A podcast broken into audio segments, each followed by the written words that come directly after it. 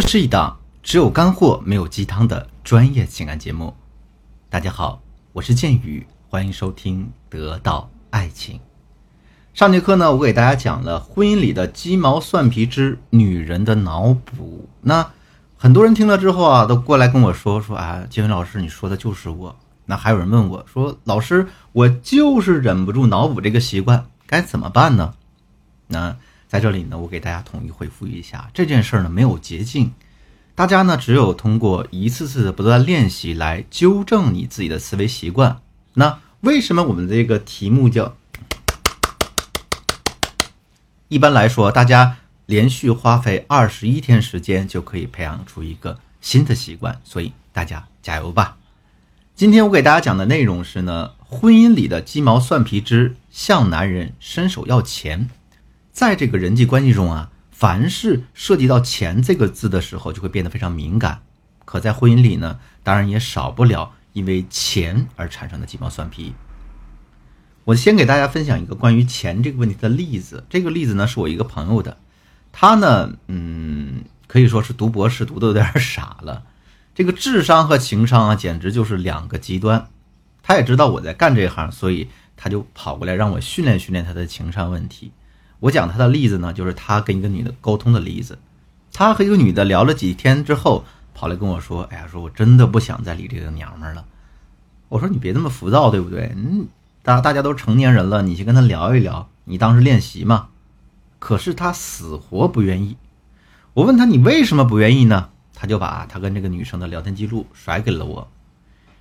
大家在听这份聊天记录之前呢，我希望大家做好两点准备。第一点呢，是你要把你自己的人设换成男的，你要站在男人的角度，用男性思维来欣赏这份聊天记录。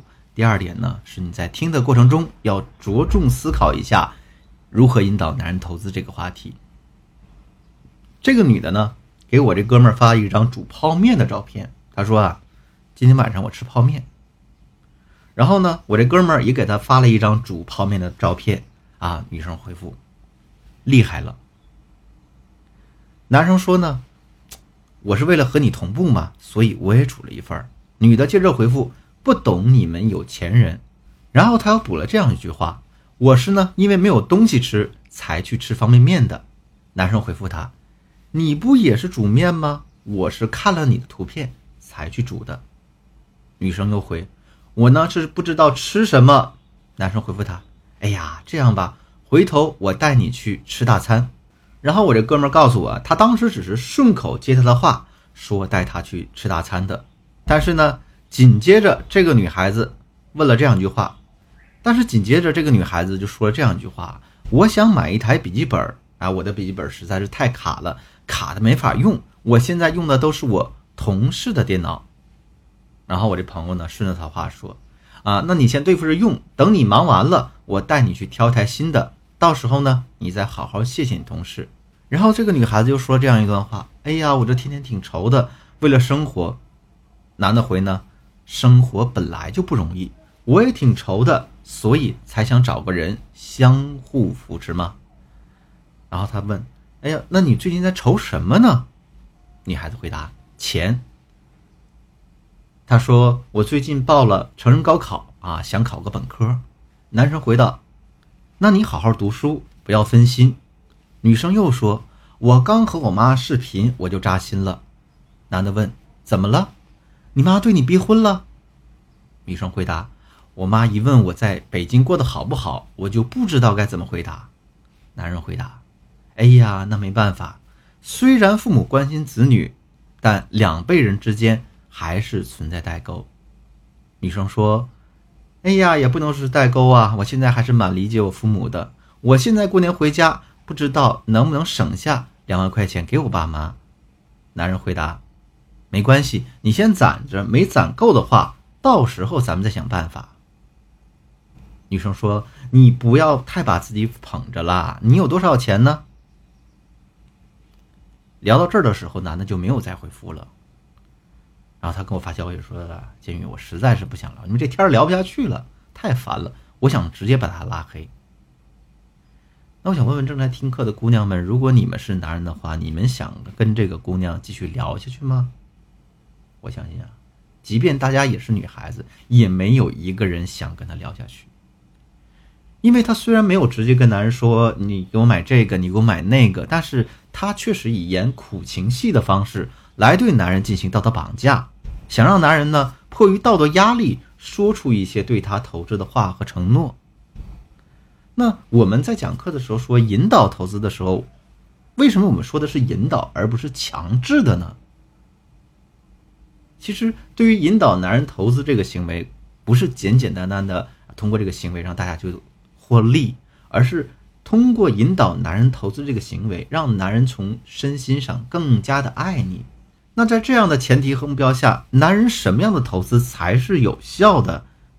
一定是男人自愿为你投资，我们的引导才是有效的，而不是说你强制的引导他为你去做投入。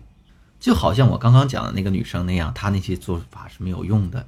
或许这个男人会出于一些啊不太正当、不太情愿的目的，给她买一个电脑，甚至给她两万块钱。但是他们俩之间是绝对绝对没有很好的下文的。那么我们再来说一说，怎样引导才是正确的呢？我们分阶段来说一下啊。第一个阶段是你们刚认识的时候，这个时候往往大家要欲擒故纵的先拒绝。我来给大家举两个比较常见的例子。第一个例子是，当你和一个刚认识的男人吃完饭，打算去逛商场的时候，男人问你：“哎呀，你要不要买一些衣服呢？”你可以说：“不用了，我前几天刚买过。”然后你再看他怎么说。如果他呢再一次邀请你：“哎呀，来都来了，去买几件呗。”你就再拒绝一遍：“前几天呢我买了好几件了，够穿了，不用了。”但如果呢他。接着再次邀请你，对你说：“哎呀，你给我个表现机会呗！你看我这两天得了个奖金，也不知道怎么花。”这个时候你就可以去了。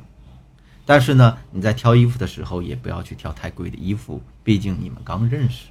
第二个例子是呢，当你和男人关系稍微更亲密一点的时候，比如说你们刚刚确立关系啊，这个时候男生可能会给你发红包。如果是个小红包，你可以收下，然后说：“哎呀。”下个礼拜一上班，我可以去买冰淇淋吃了。如果是一个比较大的红包啊，比方说一千、两千，甚至更大，这个时候你可以跟他调侃一下：“你这是干嘛呀？你打算把我卖给人贩子吗？”或者呢，你可以发给他一些开心的表情，然后说：“今天是什么节日吗？这是什么礼物吗？我哪好意思收啊？”然后等到第二天这个钱自动退回到他的钱包的时候，你再看看他是什么反应。如果呢，在这种情况下，他又给你再发了一次，并且极力的劝你把这个红包领了，那么这个时候你就把这个红包收了。好了，那今天的课程内容到这结束了。下节课呢，我将再给大家分享另外几个阶段。下节课呢，我再给大家分享另外几个情感阶段，我们在引导男人投资的时候应该用到的方法。如果你觉得建宇老师的课程对你有帮助的话，欢迎你。分享给你需要的朋友。